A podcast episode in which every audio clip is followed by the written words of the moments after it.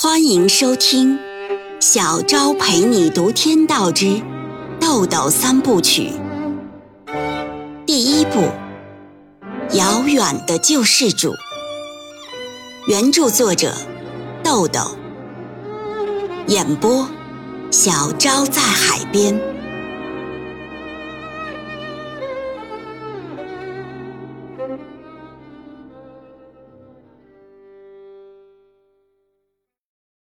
第二十五章，韦天意将每个人的神态看在眼里，忽然端起一杯酒说：“今天这酒啊，喝的有点沉闷，我喝下这杯酒，行个酒令，大家看如何？”没有人提出反对，于是韦天意喝了一杯酒说：“咱们呀，也附庸风雅一回。”饮酒作诗，助助酒兴，说不上来啊，就罚酒一杯。其实诗不诗的无所谓，歪诗、打油诗、顺口溜都行，图个热闹呗。咱们这里呀，丁先生年龄最大，那就先从丁先生开始吧。刘江和杜小辉也附和道：“哎，好的，好的。”芮小丹心想。这招挺尽职，也够损的，一拖时间，二出洋相。丁元英毕竟是商人，舞文弄墨哪里是职业文人的对手？况且人已经酒醉八分，更没有招架之力。醉倒是出丑，歪诗拙句还是出丑，这个丑啊是出定了。酒席喝到这个程度，连冯世杰也看明白了，东家不让丁元英喝好，不会罢休。但是他又不明白了，这酒到底是喝的有情还是私愤呢？这时，丁元英让身边的服务员拿来五个酒杯，算上自己的，一共六个。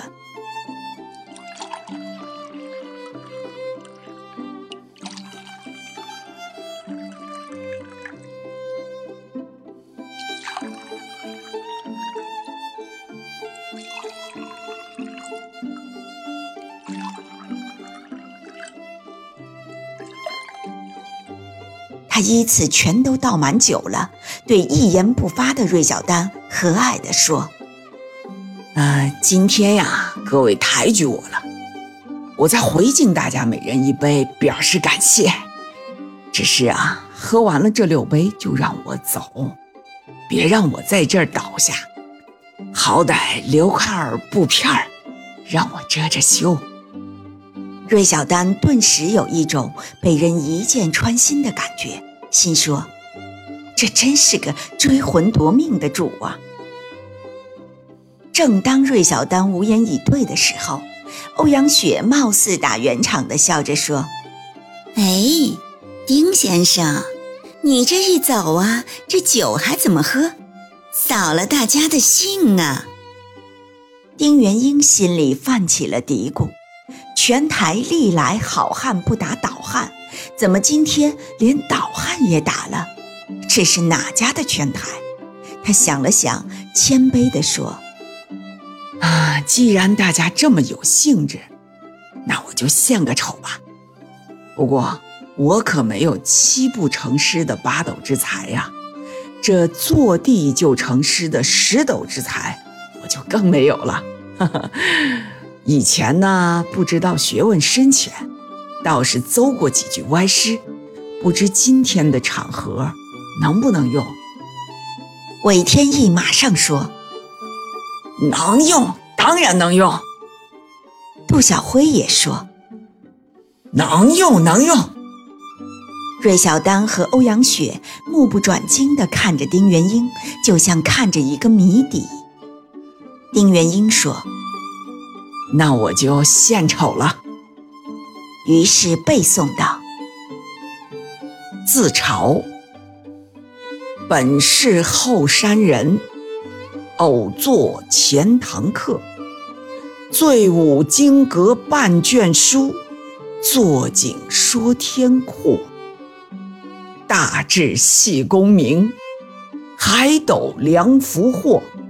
论到囊中羞涩时，怒指乾坤错。芮小丹不会填词，但对常见的词牌还是略知一二，听出来这是卜算子，也知道写旧体诗词要比写自由体诗难度大一些。但是要判断和评价一首词，仅仅靠听一遍是不行的，必须要逐字逐句的看。三个文人自然更清楚。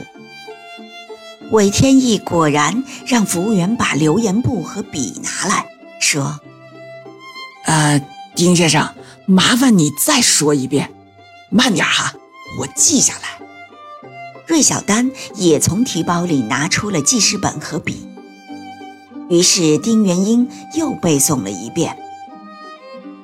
芮小丹一边记一边在脑子里解析：“本是后山人，没见过世面，没有学识的人，偶做钱塘客，偶然的机会登上大雅之堂，醉舞金阁半卷书，自我陶醉的卖弄藏经阁万卷之一的皮毛学问。”坐井说天阔，坐井观天的一孔之见；大智细功名，志向远大到戏弄功名，彻底超脱的至高境界。海斗量福祸，以海为斗，量度人生福祸，这是何等的胸襟！论到囊中羞涩时，忽然一摸口袋，自己的钱比别人的少。怒指乾坤错，破口骂娘了，都是世道的不对。这首词平仄、韵脚、对仗都很工整，只有一处“客”字的韵脚破格，但按古词又不算破格，且是扩展词义的必须，恰到好处。词句平淡。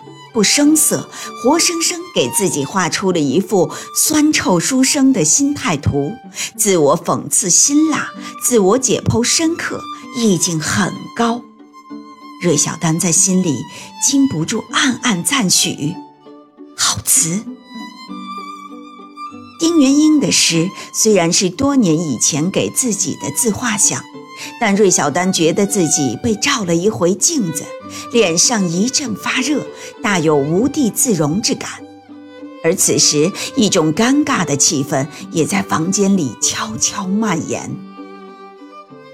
这时，韦天意突然将刘江和杜小辉的酒拿到自己面前，歉意地看了一眼丁元英，三杯一气喝下，站起来，两手一抱拳说。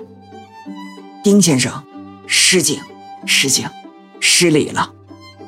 有缘再见，告辞。韦天意说完，转身就走。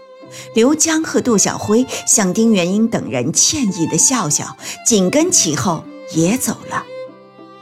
芮小丹和欧阳雪甚至还没反应过来，就不得不被动地跟在后面送客，送到酒店门外。韦天意歉意含蓄地对芮小丹说：“芮小姐，韦某才疏学浅，白吃了你一顿饭，抱歉。不过我要是有这样的朋友，不会这样对待。”刘江淡淡的笑着说：“小丹啊，你是找陪酒还是找陪衬呢？啊？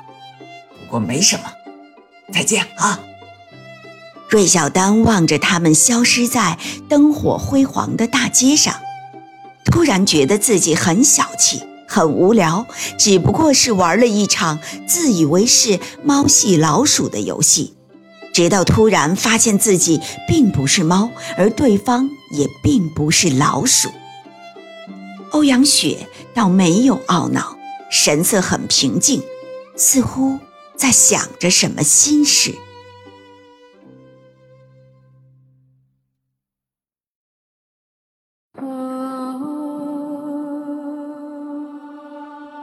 每晚八点，小昭陪你读《天道之豆豆三部曲》，每天更新一集，欢迎您的收听与订阅，我们不见不散哦。